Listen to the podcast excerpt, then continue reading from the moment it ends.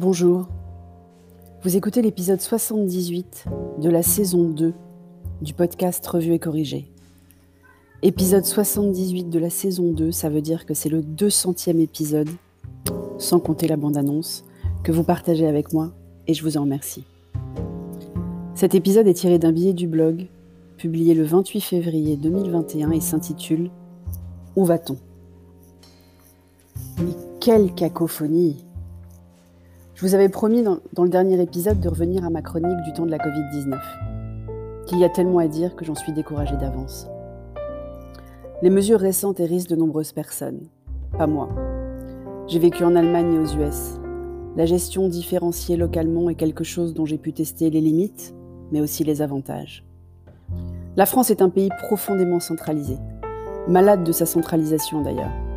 Chaque tentative de décentralisation, et il y en a, aboutit à une accumulation de couches administratives complexes et difficiles à appréhender même de l'intérieur. Le choc de simplification qu'on me promet depuis mon enfance n'est pas arrivé. Je ne l'imagine pas du vivant de petit homme. Mais si la régionalisation des mesures est a priori une bonne chose. Vivant dans un département de l'Ouest, je me réjouis de ne pas être impacté par les mauvais chiffres des départements orientaux.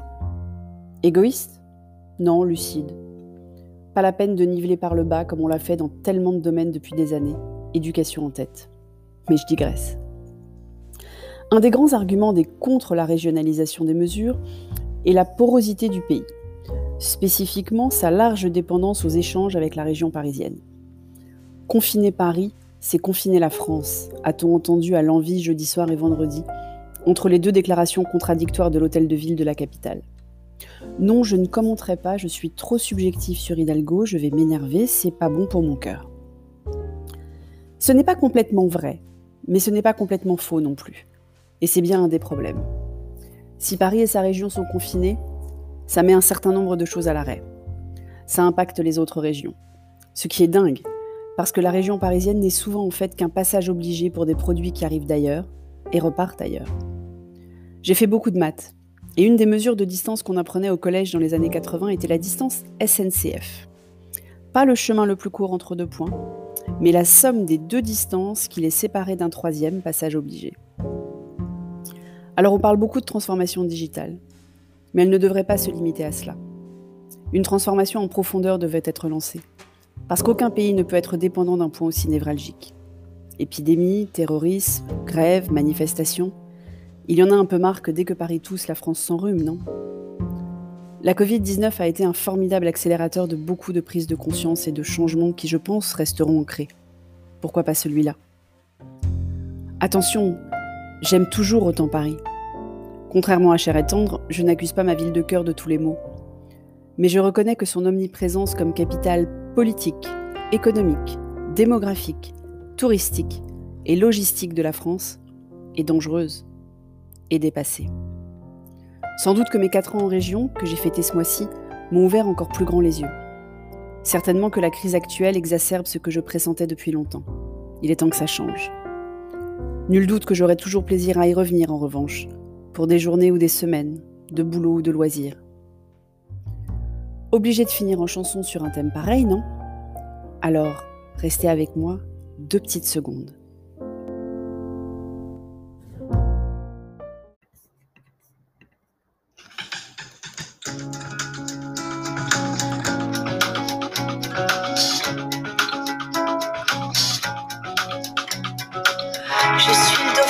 La place Dauphine et la place Blanche à mauvaise mine. Les camions sont pleins de lait, les balayeurs sont pleins de balais. Il est 5 heures, Paris s'éveille.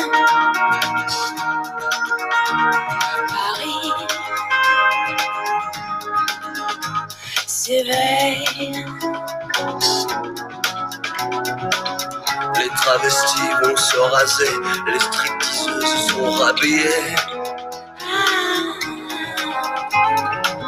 Les traversins sont écrasés, les amoureux sont fatigués. Il est corps, Paris. C'est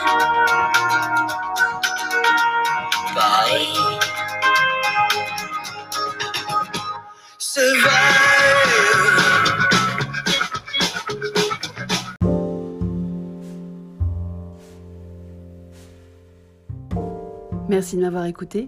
Si vous écoutez sur Apple, surtout laissez un commentaire avec vos 5 étoiles. Et sur toutes les plateformes de balado-diffusion, abonnez-vous et partagez. À bientôt.